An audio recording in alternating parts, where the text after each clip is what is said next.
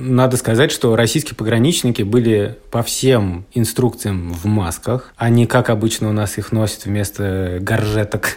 Или как? Я понять не вижу такую горжетка. Я думал, что горжетка – это женщина. Ну, короче, вместо жабота, шар- хотел сказать. Вместо жожобы. Вместо трюмо.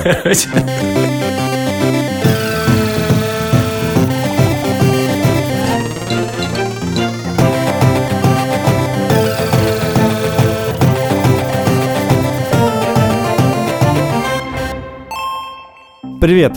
Это трансграничный выпуск подкаста «Деньги пришли». Я его ведущий Саша Поливанов, рядом со мной. Илья Красильщик, привет. Каждый раз я Как делаю будто я такой... поздоровался с сам собой сейчас только что. Я такую интонацию все время делаю, как будто бы я не знаю, кто со Каждое мной. утро я встаю утром и говорю, привет, Илья Красильщик. Я так не говорю. Нет, я. А еще студия подкастов «Либо-либо» и «Альфа-банк». Ты говоришь, привет, Александр Поливанов. Я вспомнил, как в Риге у меня висел рядом с входной дверью бейджик с какой-то конференции. Там было написано «Александр Поливанов». И Танька говорила, что это для того, чтобы, когда я утром ухожу из дома, я вспоминал, кто это. Знаешь, много было утр в Риге, я уверен, когда это было тебе полезно. Ой, не говори. Нас все тянет куда-нибудь уехать. Возможно, это связано с тем, что мы очень долго сидели в четырех стенах, и по-прежнему еще никуда нельзя уехать, поэтому все время возвращаемся к этой мысли. Да, сегодня будет практически безнадежный выпуск, потому что всем этим э, практически никто не может воспользоваться, но мы нашли людей, которые смогли. Границы закрыты, но иногда они странным образом открываются. Мы решили собрать некоторое количество случаев, когда у людей получилось этим воспользоваться. Куда бы ты хотел сейчас ездить? Ну, мои мысли связаны с одним маленьким Приграничным северным приграничным государством, расположенным на северо-западе от России. В Северной Европе. В Северной Европе. Еще в богатой, недав- в еще- богатой Северной Да, Европе. это государство, которое э, недавно совершило невероятный маневр. Оно переехало из одного континента, части континента, в другую часть континента. Наши преданные слушатели уже знают об этом. Короче говоря, ты хочешь в Латвию, да? Да. Но ты всегда хочешь в Латвию. Да. Да. А почему ты не поедешь в Латвию? Почему я не поеду в Латвию? Потому что у меня Ты даже... же можешь. Действительно, у меня есть вид на жительство, но у меня нет транспорта, который может доставить меня до границы. Или взять меня после границы. Автобусы, поезда и самолеты не ходят. Со своей машины у меня нет. Кроме того, двухнедельный карантин, который э, власти Латвии обязывают соблюсти всех, кто пересекает границу, несколько обесмысливает мое путешествие. Потому что если ехать в Латвию летом, то надо ехать на море, надо кататься, путешествовать, а сидеть дома, ну, в принципе, и дома можно. Ты знаешь, я думал об этом, э, про карантин, который надо проходить в Латвии, и у меня, честно говоря, есть э, ощущение, что жизнь в Латвии сама по себе является самоизоляцией и карантином.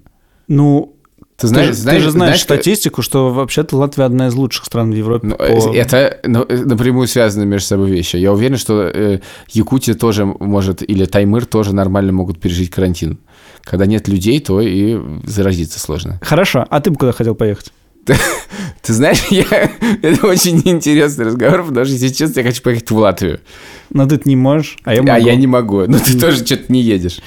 А что ты не можешь-то? Потому что в связи с конфликтом в издании «Медузы» я не досидел до своего вида на жительство. И не дополучил его. У меня его нету. Я просто гражданин Российской Федерации, которого абсолютно разумно Латвия не пускает в свою страну. Поскольку мне кажется, что в твоей речи ничего не понятно, то я попробую хотя бы что-нибудь прояснить. Дело в том, что для того, чтобы получить постоянный вид на жительство, нужно 5 лет проработать в Латвии, и тогда можно подать соответствующие документы. Конфликт в «Медузе» — это набор обстоятельств, случившихся в конце 2018 года, результатом которого стал уход более 10 сотрудников «Медузы» из этого издания и какая-то гора нервных переживаний и конфликтов. В частности, помимо потери вида на жительство, теперь приходится людям, которые подходят, даже иногда ужасно приятно, ну, до карантина, на улице, и говорят, спасибо вам за подкаст «Два по цене одного». Как жалко, что вы больше не записываете подкаст. Говорить о том, что есть другой подкаст. Вот. Но в частности, да, я просидел 4 года, а не 5 лет. И не дождался этого на жительство. получилось так, что у меня вид на жительство не в связи с этим правилом, а в связи с другим правилом. Я тоже пять лет не проработал. Да, но Латвии. ты же, конечно, страшный жук. История твоего вида на жительство – это удивительная история. Почему у меня есть вид на жительство? Потому что в Латвии, которая строит национальное государство, э, есть загон, согласно которому... Загон. Соберись. Ты сказал загон. Ты сказал загон. Хорошо, я согласен. В Латвии есть такой загон, что если твои родственники в какой-то из анкет писали, что они латыши, то есть писали своей рукой, или есть документы, где в графе национальность стоит латыш, ну, родственники по прямой линии, то, соответственно... И твои- делали это до 39 года. вот, до 40 если быть точным. Мгм. Они имеют право на получение вида на жительство. И у моей жены Тани, бабушка Искра Арнольдовна, у нее есть книжка красноармейцев, в которой она действительно пишет, что она латыш. И мы довольно легко и просто получили в связи с этим постоянный вид на жительство. А наш общий с тобой друг Саша Борзенко ровно по тому же закону не получил постоянный вид на жительство, хотя у него не то, что прямые родственники в Латвии было много, их было очень много, и многие из них погибли в Холокосте. Да, но они евреи, поэтому им не положено. Но они во всех анкетах не писали, что они латыши, да, и в связи с этим латвийское государство не дает вид на жительство. Но Саша Борзенко все равно получил вид на жительство, потому что он пять лет, так сказать, свои проработал. Саша Борзенко, о котором мы столько сейчас говорим, находится в Латвии, он только что туда приехал, и нам интересно, как он переходил границу, как у него получилось, почему он смог, а мы не можем. Саш, привет! Привет. Мы только что сказали друг другу, что хотели бы оказаться в Латвии, а ты там. А ты, гаденыш, там. Ты просто сел на машину и поехал? Мы уже с моей женой Шурой, в общем-то, смирились, что мы никуда не поедем. Э, В какой-то момент Шура ко мне прибежала в большой ажиотации и сказала, что людей с ВНЖ все-таки будут выпускать. Я знаю, что ты, при том, что действительно Латвия пускает по ВНЖ, поехал не в Латвию, а через границу с Эстонией. У тебя не было ощущения, что это какие-то дополнительные риски, и лучше прямой границу пересекать? На самом деле, хотел бы сначала подчеркнуть еще одну вещь, что пускают только на машине. И я еще слышал, что пускают пешком. То есть авиасообщения, насколько я знаю, по-прежнему нет. Но так как мы годами ездим в Латвию на машине, у нас гигантский опыт, поэтому мы, конечно, обрадовались. Мы только на машине и ездим. А что касается Эстонии, мы реально последние годы все время ездили через Эстонию, просто потому что нам так как-то удобнее. В какой-то момент у меня была паранойя по поводу того, что у пограничников Латвии ко мне возникнут претензии из-за того, что у меня российская машина или российские права.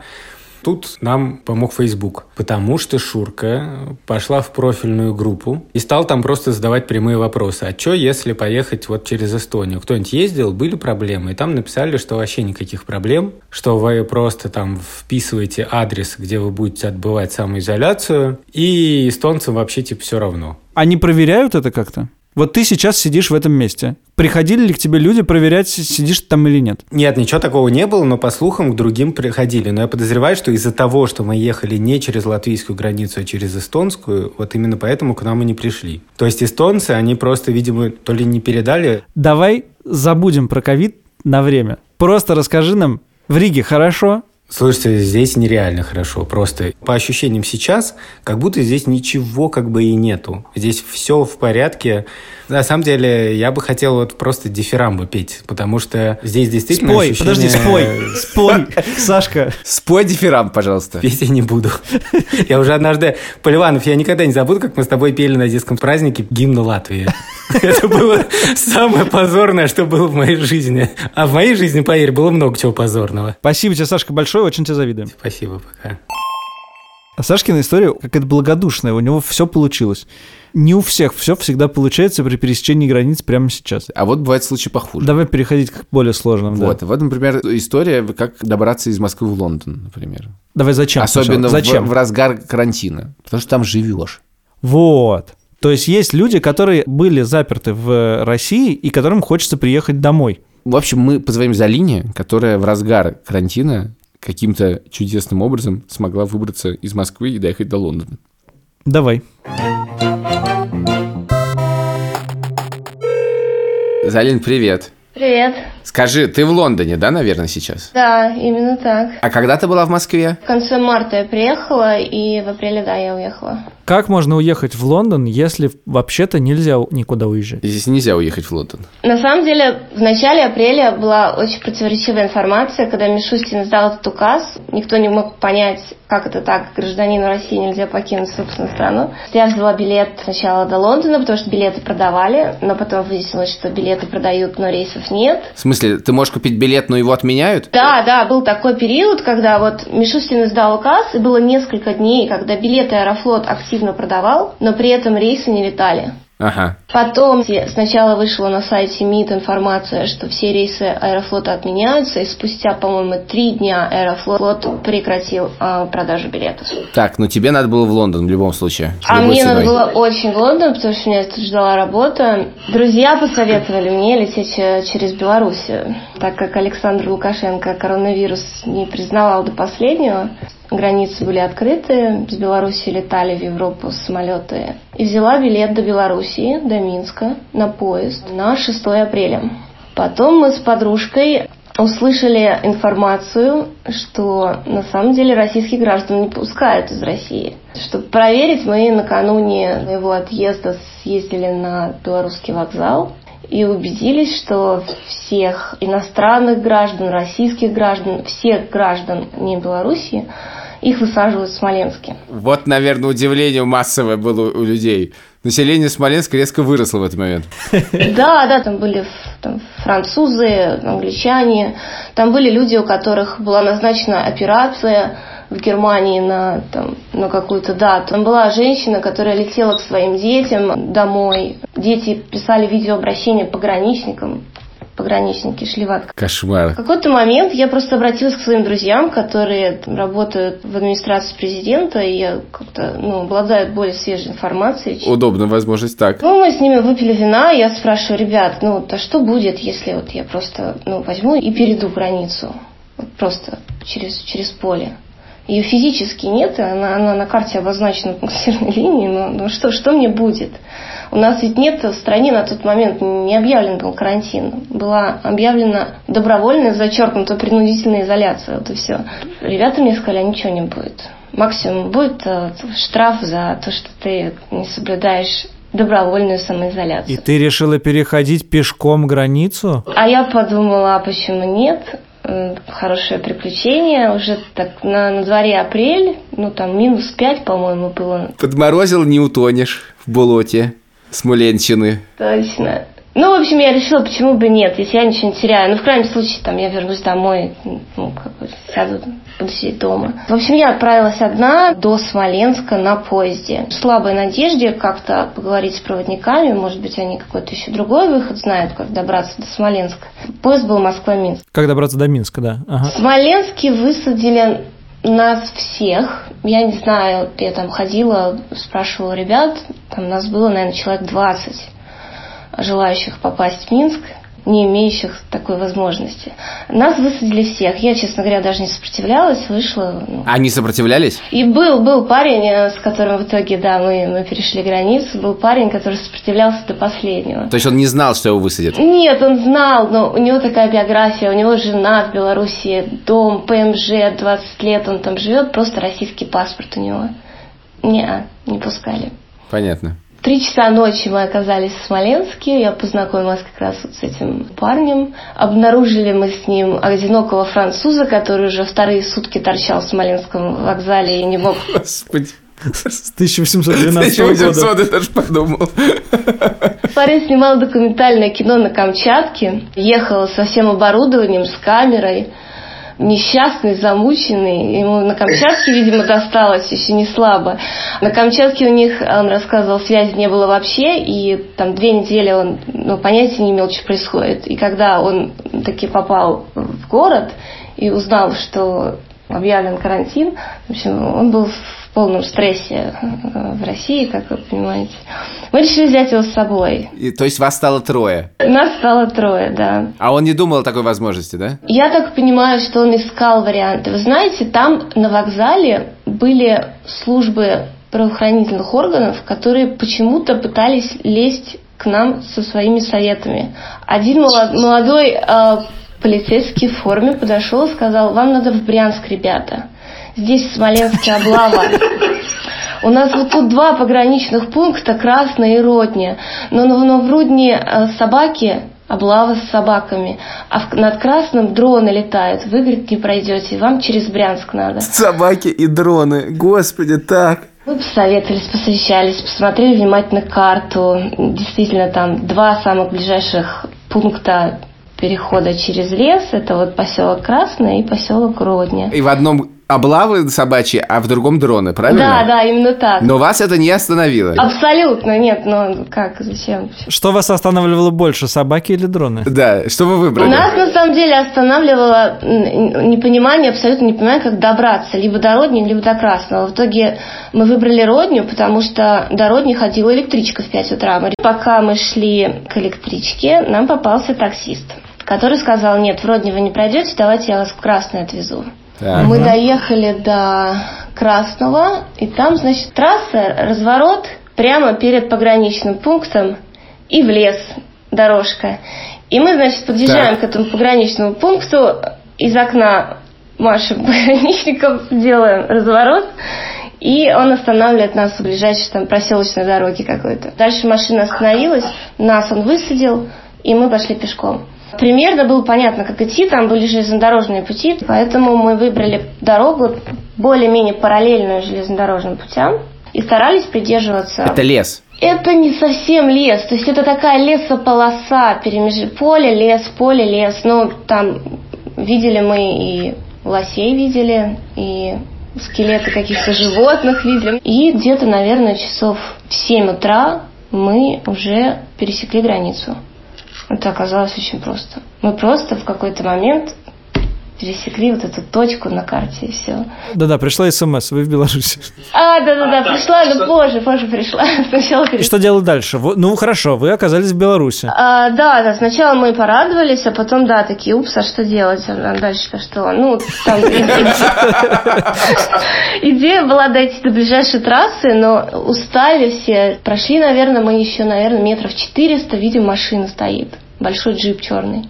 Мы послали француза, обменялись телефонами, и француз, в случае, если эта машина своих, он должен был нам позвонить, сказать, что все в порядке. В общем, француз ушел вперед. Через минут, наверное, 15 он нам позвонил, говорит, свои, приходите. Вот. Это стоял парень по имени Артем, который э, не, не первых брал, с дорогами знаком, тарифы предоставил. По-моему, за 15 мы до Минска доехали, 15 тысяч рублей. Он рассказал, что в Минске тормозят машины, выезжающие с проселочной дороги.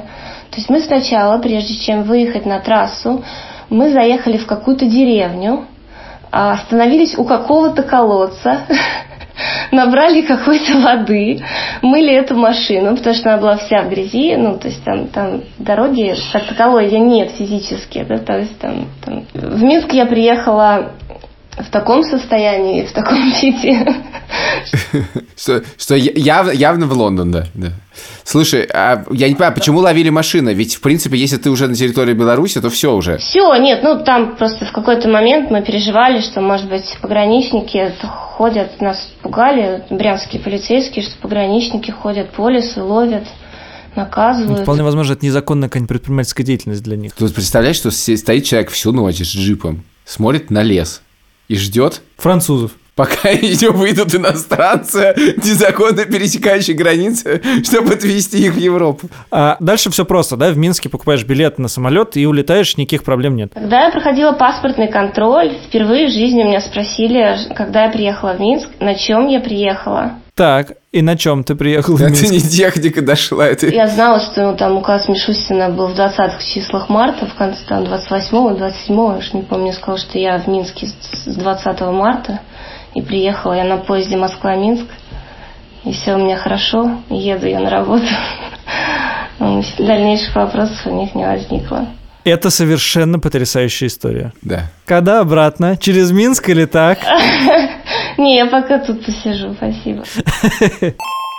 Я, если честно, уверен, что просто это происходило в конце марта, в начале апреля. Я думаю, что в апреле там уже был хороший сервис, и там людей переводили за руку, я не знаю, ну что-нибудь такое. Там не, не могло вокруг этого не возникнуть какой-то инфраструктуры нормальной. Да-да, но более того, ты- ты- уже даже из этой истории видно, как эта инфраструктура зарождалась. То есть уже все попытки были, да, и менты ходят тут объясняют, и что-то ездит, и Артем стоит у, лес, у леска, ждет, пока выйдут. Это гениально. Представляешь, ты просто... Это как рыбалка. Ты всю ночь стоишь, ждешь. И в конце концов из леса показываются вот эти. Ты совершенно прав. Это то место, где зарождается экономика, где возникает спрос на довольно дикую услугу, но сразу находится очень много экспертов, которые готовы эту услугу предоставлять. Хотя они, в принципе, в жизни не могли представить, что это будет их заработком. Давай позвоним в Альфа-банк. Давай, давай, давай, давай, давай. К сожалению, пока мы записывали Лешу, случилось непредвиденное. Мой диктофон отключился, поэтому мой голос будет звучать из альтернативной дорожки, записанной зумом. Эта дорожка очень плохая, будьте к этому готовы.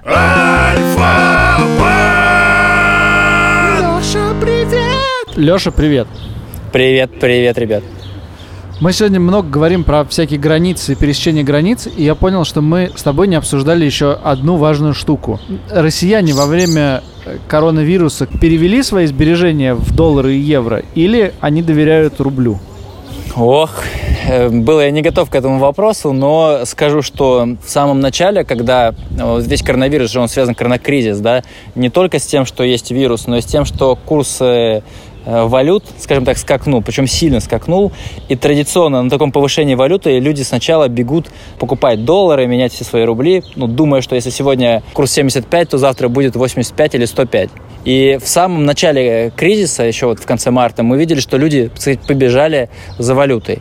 Ну и, честно говоря, я вот так скажу, мы в банке перевезли огромное количество, какое-то феноменальное количество бумажных денег, в том числе долларов, чтобы в случае паники ну, в общем, выдавать деньги всем, кто хочет, потому что мы знаем, что если вы деньги выдаете, то ажиотаж пропадает, ну, всем становится неинтересно, да, и все слухи, типа, что сейчас, значит, доллары закончатся, заканчиваются эти слухи. Так вот, эти доллары потом оказались никому не нужными, они сейчас у нас там лежат, потому что быстро паника схлынула. Этот кризис такой был очень странным, потому что все предыдущие кризисы 98-го, 2000-го, 2014 годов всегда люди бежали за валютой. Сейчас вообще валют никому не интересно, потому что доллар пошел вниз. Ну, там, видели, да, наверное, и 70, 69, 68. И как-то, в общем, все поняли, что те, кто купил по 75 или по 74, там, 3, ну, в общем, как-то не сильно выиграли. Поэтому здесь все спокойно, и все сидят в рублях в основном. Я помню, мне однажды рассказывали в одном другом банке про то, как в кризис по стране фигачили самолеты полные кэша. Просто, чтобы в регионах хватало валют для выдачи. Вообще это интересно, как путешествуют деньги. Я тебе так скажу. В принципе, он путешествует всегда одним способом, как правило, самолетами.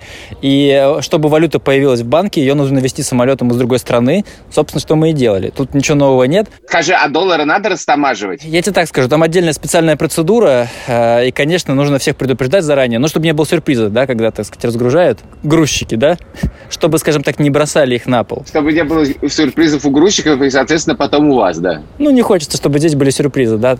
Слушай, а вот ты сказал покупать валюту за рубежом, а как это устроено? Вы покупаете у других банков или, ну, как вообще? Это, я вот слабо себе представляю, если, что мне делать, если я хочу купить э, миллион долларов? С точки зрения масштаба банка это вообще сумма небольшая, вот, там речь все-таки про сильно большие суммы. Ну, здесь очень просто, да, мы уже можем э, менять деньги виртуально, потому что деньги на самом деле это, в общем, запись такая информационная.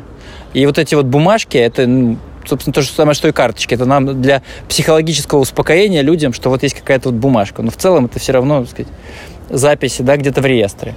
А, если требуется наличка, она стоит примерно столько же, сколько и виртуальная валюта. Просто нужно заплатить за логистику, да, за самолет, за горючее, за перевозку, ну, небольшую стоимость. Поэтому вот так отличаются виртуальный курс валюты от такой вот бумажной. Но в целом, так сказать, вы покупаете это Федеральной резервной системе, если речь о долларах, ну, в общем, или... Это же серия, да, банков несколько. Ну, договариваетесь, покупаете, все стандартно. Хотя я говорю стандартно, сам понимаю, что, в общем, звучит это нестандартно все. Самолеты, денег летят, прилетают, да, растамаживаются. Да, да, это... Я посмотрел, что там происходит с тратами. И интересный факт. А, если скажем так, в период, когда была плохая погода и вообще лета еще не было, все сидели на карантине, люди платили карточкой и получали кэшбэк. Знаете, карточки с кэшбэком. Так. Где-то там 2%, где-то там 5% в категориях, где-то 10%, э, если это сервисы Яндекса по Яндекс.Карте. Ну, в общем, так далее. Сейчас люди пока ездить еще не стали никуда, ну, потому что границы закрыты, но перешли уже на карты с э, мильными бонусами. У нас это Альфа Travel, ну там, да. И, а, ну, потому что там как бы бонусов больше, там кэшбэк условно не там 2-5%, а там 9-11. И они начинают копить, короче, мили в надежде, что скоро да, откроют границы, и, там отели и все остальное. Поэтому я вот так скажу, люди у нас очень сильно готовятся отдыхать. Надеюсь, что сказать, вы тоже там уже забронировали Я очень надеюсь отдыхать. Я прям максимально настроен на отдых. Мы все говорим про людей, которые пытаются покинуть Россию. Но вообще-то есть люди, которых тянет обратно. Понятно, что когда границы закрыли, огромное количество народу оказались там, куда они уехали, например, отдыхать или работать, или что-нибудь еще. Я знаю просто несколько историй моих знакомых, которые в разных местах осели. Например, э, кто-то осел в Грузии и получают от российского государства, по-моему, 2400 рублей на человека в день. Ого. Ага. Насколько я знаю, их не очень тянет. Вот, они там сидят. А подожди, что из Грузии никак нельзя выбраться? Я точно знаю, что из Грузии можно выбраться, потому что мои другие друзья, которые сидят в Грузии совершенно спокойно, потому что они купили там квартиру, им нужно выбраться из Грузии, потому что одного из них заканчивается паспорт. Они этого очень не хотят делать, потому что надо доехать на границы на маршрутке, потом переехать на границу на машине с российскими номерами обязательно нужно, потом сесть на такси, доехать до какого-нибудь Владикавказа. Короче, это некоторый гемор. Но это Меня можно просто сделать. поражает щедрость российского государства в тех местах, где оно обычно нерасторопно. Ну, как тебе сказать? Я, не, я, честно говоря, не знаю до конца, как это устроено, но, в принципе, это логично. Потому что если ты не можешь вывести человека, ты помогаешь ему, он твой гражданин. Вот. А еще есть история, собственно, моей там бывшей коллеги, знакомой Оли, которая поехала в Гватемалу. Давай. Позвоним ей. Давай, звоним.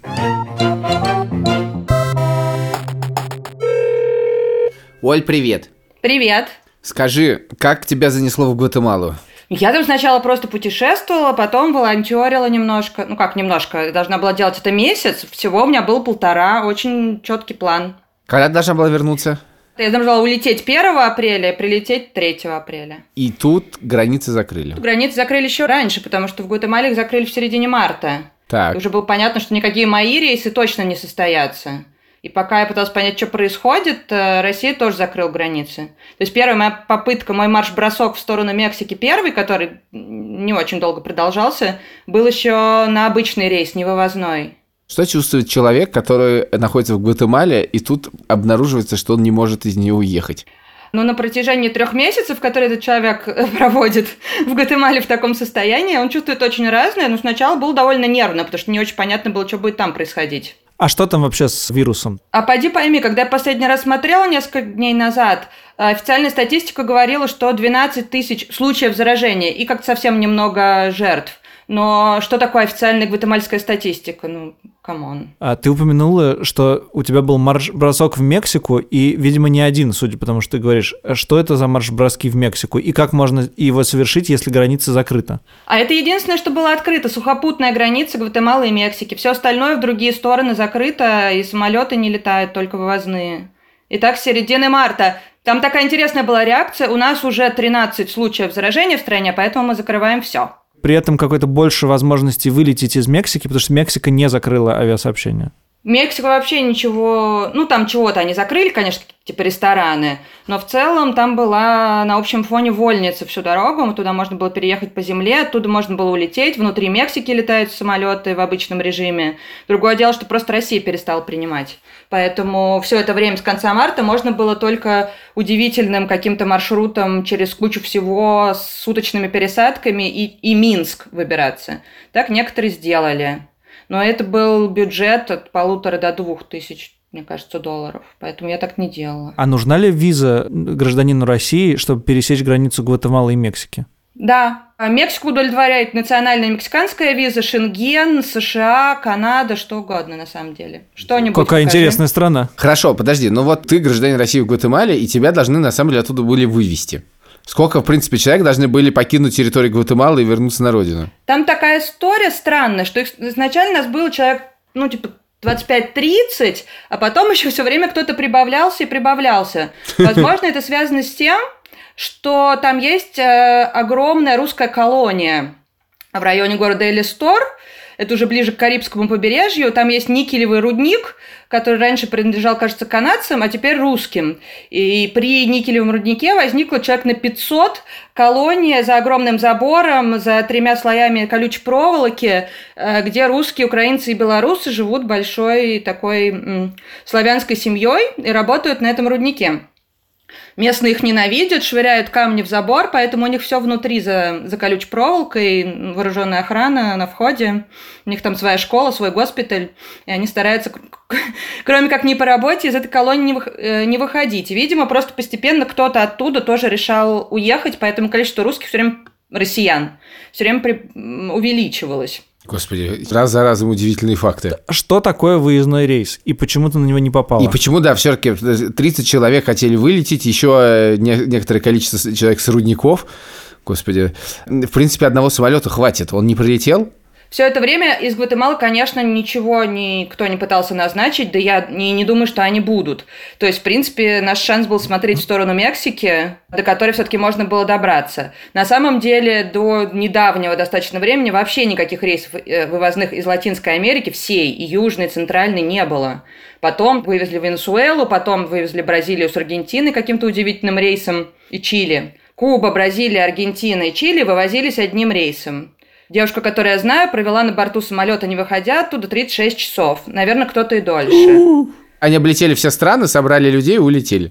Да, у них была маршрутка. Мне кажется, это довольно жестко. Я бы, наверное, может быть, в таком не стала участвовать. Тот рейс, которым я вот в итоге улетела, был, на, ну, условно, нормальный, потому что это был прямой рейс из Мехико в Москву все-таки. А как вы ждали? Ты находишься в Гватемале. Когда ты улетишь, непонятно. Про это мы отдельно все спросим. Вообще непонятно. Вот. И как, Нисколько как, вы- как вас, вас информировали? Как вы ждали этого рейса? Что, как это все было устроено? Нас никак не информировали, да, наверное, в этом случае и не могли толком, потому что информация об этом рейсе появилась, о моем рейсе 7 июня из Мехико, появилась за два дня. То есть, может, для тех, кто в Мексике, это было ничего, для тех, кто в Гватемале хотел на него попасть, это был примерно два часа а, на реакцию, еще три часа на сборы, и на утро в 4 утра ты стартуешь таком режиме. А как ты о нем узнала вообще? Ну, были эти все каналы информирования. Собственно, мы о нем узнали, заинтересованные лица, раньше, чем там что-то посольство написало. В вывозных рейсах был общий канал, где было общее расписание со всеми апдейтами, и дальше под каждый рейс создавался еще отдельный канал для информирования, там, ну как-то, какой-то коммуникации. А То зарегистрироваться в есть него этих как? каналов они расплодили просто какие-то десятки, если не сотни. Официальные каналы Официальные каналы Российской Федерации, да, потому что, соответственно, ну, кто этим занимался? в Телеграме. Сначала МИД там пытался этим заниматься, потом вот, соответственно, там Росавиация или кто. Это довольно смешно. Вот ты узнала об этом рейсе. Каким образом ты могла сказать «я лечу»? Поскольку этот рейс был из Мексики и как бы не предназначался Гватемале, я могла, так сказать, ну, до некоторой степени при помощи посольства, потому что они хотя бы связались и гарантировали, что эти места будут, что нас на него посадят, те, кто захочет туда поехать. А дальше я купила билет. И сколько это стоит? Вывозные рейсы стоят на дальнее расстояние одинаково, 400 евро. То есть в моем случае это было там, наверное, еще 300, чтобы до тут добраться или там оттуда выбраться. И это по сравнению с тем, что ты мог бы сделать сам, это, конечно, ну, относительно немного. А что происходит по прилету в Россию? Меряют температуру, двухнедельный карантин. Как вообще это устроено? Температуру меряют еще в самолете, тебе дают бумажки для Роспотребнадзора, ты их заполняешь, потом оказывается, конечно, что это не те бумажки, тебе дают другие бумажки, ты опять их заполняешь. А, Москвичи поехали по домам. Но я, поскольку я из Петербурга, я прилетела в Москву, у меня был билет сразу из Шереметьево на тот же день в Петербург. А Мне сказали, что об этом билете я могу забыть, и, и речь о нем идти не может, о том, что я попаду на этот рейс. И протянули бумагу постановление о том, что я еду в обсерватор. Так. И я сказала, что я это подписывать не буду. И мы некоторое время припирались с Роспотребнадзором. Они говорили, значит, не будете подписывать? И я говорила, нет, не буду подписывать. Тогда вы не выйдете из аэропорта. Отлично, сказала я, где здесь можно расположиться, меня все устраивает. Тогда Роспотребнадзор немножечко замялся и сказал, так, в Москве есть где жить? Но к этому моменту мне уже позвонила моя любимая подруга и предложила откарантиниться у нее, поэтому, собственно, я поехала к ней. И две недели еще нужно было провести в Москве, да? Две недели нужно было провести в Москве, впрочем, это никто особо не проверял.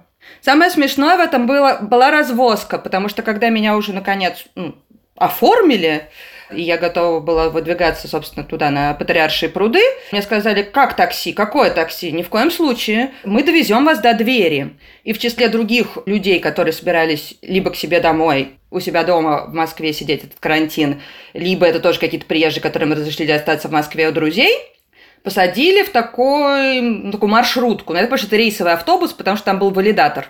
И водитель нажал на газ. Нас 15 человек, водитель куда-то едет. И все немножко отключились, все уставшие, пока в автобусе не начался крик. Какая-то женщина с ребенком, ну, видимо, особенно уставшая, начала орать, куда вы меня везете, мы мой дом уже проехали. Так мы поняли, что водитель не знает, куда ехать. Мы достали бумажку и написали на ней все наши адреса. Протянули бумажку водителю, но водитель сказал, я не местный, что вы мне суете свои адреса? Просто говорите, куда ехать. А, и тогда две... К нам еще запихнули какую-то московскую область. Значит, у нас есть все окраины Москвы из этих 15 человек, и я на Патриарших прудах, и Московская область. Когда две девушки, которые москвички, достали свои планшеты и стали выстраивать логистику. Но это ушло еще какое-то время. Но логистика не выстраивалась, потому что мы все в разных местах, и, в общем, понятно, что последний, кто выйдет из этой маршрутки, выйдет из нее часа через четыре еще, потому что, ну, иначе вообще не получится огромнейшее расстояние. Тогда мы уже немножко прессанули водителей, на первой же остановке выскочили, достали, не знаю, сигареты, телефоны, бумажки, ручки, и просто, ну, часть из нас просто сбежала по такси, потому что таксисты в этот момент уже расслабились, это был последний день перед отменой этих ваших московских ограничений всех, и таксисты просто спрашивали, пропуск есть? И мы говорили, конечно, пропуск есть, и ехали по своим адресам. Понятно. Скажи, э, я, во-первых, поздравляю, что ты вернулась, и все это закончилось. Но э, все-таки между э, моментом, когда ты узнала о том, что границы закрыты, поругалась с консулом, и моментом, когда ты вернулась домой, было три месяца в Гватемале. Интересен, на самом деле, финансовый аспект происходящего. Тебе государство платило деньги? Да. Сколько? Это очень круто. Платили их не всем, а только тем, кто там не позже определенного времени, не позже 1 января э, выехал из России, и тем, у кого были билеты на определенный там период времени обратные, там, по-моему, в середине марта по конец мая или что-то такое. То есть тем, кто по определенным критериям пролезал в это постановление, тем платили эти деньги. И это 2400 рублей в день, что вообще для Гватемалы, ну, неплохо. Но я добивалась этого три недели, бесконечной какой-то мороки, перезаполнение анкет, куда-то попыток куда-то дозвониться, попыток моих мамы и папы куда-то дозвониться. Ну, в общем, вся семья была при деле, но деньги начали приходить. Кто-то ждал месяц, кто-то ждал полтора. Ну, в общем, я, насколько я понимаю, рано или поздно они начинали приходить всем, кому должны были. Другое дело, если у людей не было обратных билетов, тогда уже справляйся как хочешь. Ты с удовольствием провела время в Гватемале?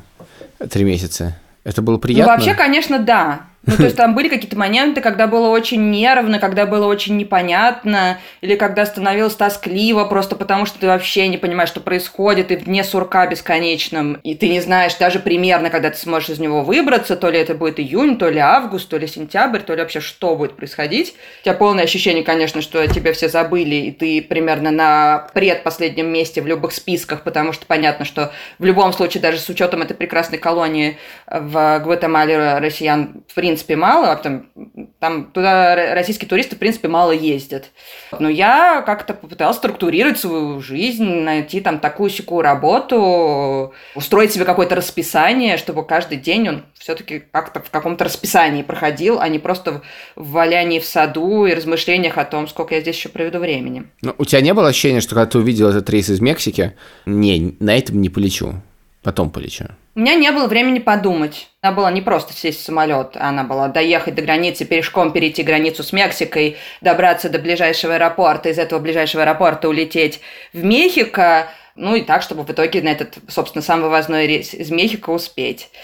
Когда я поняла, что логистика складывается, что это возможно просто успеть, Здесь как раз помогло посольство, потому что до границы они нас довезли. Правда, по дороге упало огромное дерево, там убило каких-то людей, рас, расплющило какие-то машины. Поэтому, вот, собственно, на посольском этом микроавтобусе мы еще в скоростном режиме объезжали лесом часть дороги. И я чуть не опоздал на первый самолет. Но посольский водитель Кирюша прекрасно каким-то болотом и лесом вывез нас таки к границе. Все истории, которые мы сегодня слушаем, про то, что если очень надо, то можно, в принципе, все сделать, даже если нельзя. Если и вообще, что не, нет нельзя, потому что когда нельзя, то иногда можно. Но и когда можно, иногда и нельзя. Все плавает. Я должен с тобой только согласиться. Можешь согласиться, а можешь и не соглашаться. Нет, я, я могу и не согласиться тоже. Потому что нельзя со мной не согласиться. Но иногда можно. Да. На фоне всего этого есть, оказывается, я недавно это обнаружил, возможность просто взять, сесть в самолет и улететь. Куда? Просто одна моя знакомая ну, у нее была американская виза. Так. Она взяла, купила билет в Нью-Йорк. Вероятно, это вот эти легендарные рейсы Аэрофлота, которые э, под видом грузовых летают, если это правда так. Так-так, Вот. Она решила полететь в Америку. Что нужно для того, чтобы полететь в Америку? Знаешь что? купить билет. Купить билет, сесть в самолет и улететь в Америку. Все. А как же вот Минск, переход границы? Не-не, вот просто всё? с- в Америку можно. В этом, по-моему, нет никакой логики вообще. Америка принимает россиян. Да, ты можешь прилететь. Очень хорошо. Давай послушаем. Европейцев не принимает, а россиян принимает. Потому что Россия это не Европа. Конечно. А что? Америка. Я уже неделю как в Штатах. Я благополучно сюда прилетела прямым рейсом из Москвы. И до этого я связалась с э, консулом. Я просто написала на страничку э, американского посольства в Фейсбуке. У меня был конкретный вопрос, могу ли я прилететь из России рейсом и пустят ли меня в страну. И в течение суток э, консул ответил мне, да, конечно, вы можете прилететь, но вы должны прилететь об- обязательно прямым рейсом, потому что рейс с трансфером через Европу мы вас не пустим. Но штука в том, что обратный билет я смогла купить только на август, потому что регулярного сообщения нету. Я прошла паспортный контроль примерно за три минуты. Я прилетела в Нью-Йорк, э, там стоят автоматы регистрации своих данных, ты идешь к офицеру, который на границе. Офицер задал мне абсолютно стандартные вопросы, которые задают всем, ну, обычно, когда прилетаешь в Штаты. Цель вашей поездки, где вы будете жить, насколько вы останавливаетесь у нас. Я сказала все как есть, полтора месяца, я буду жить у друзей, путешествовать по стране.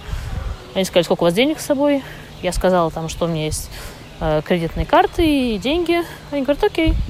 Все, поставили печать, отправили меня с миром. Невероятная история, абсолютно. Представляешь, что воспринимается сейчас невероятной историей? Человек взял билет на самолет, купил его, оплатил, улетел, и прилетел туда, куда надо. Что? Я подумал, то, что вот иногда вот можно, но нельзя, иногда нельзя, но можно, но все-таки нельзя, иногда все-таки можно. Да, можно и так сказать. Да, но нет, нельзя. Нельзя. Нельзя. Не будем. Нет. Надо заканчивать. Я получил большое удовольствие от сегодняшнего выпуска. Ну, тебе можно было. Спасибо вам большое. Это был предпоследний выпуск второго сезона подкаста «Деньги пришли». Вы услышали некоторое количество удивительных и, просто историй. Вы слушали их в Apple подкастах, в Google подкастах, в Spotify, в Яндекс Музыке и везде, где вам было удобно, слушайте, слушайте и В дальше. да? Ютубе. Да, Да, и вы там обязательно поставили оценку, написали отзыв, и а, даже прислали нам письмо на адрес деньги собакапришли.ми. Спасибо и нашему звукорежиссеру Ильдару Фатахову. Он, между прочим, сегодня сидит с нами в студии. Мы очень стесняемся. И сто- Паша Боровков, наш продюсер. Спасибо Альфа-банку, нам не за что краснеть. Спасибо, можно, можно, нельзя, нельзя. Но все все-таки начинаю краснеть. Студия либо-либо спасибо. До встречи через неделю.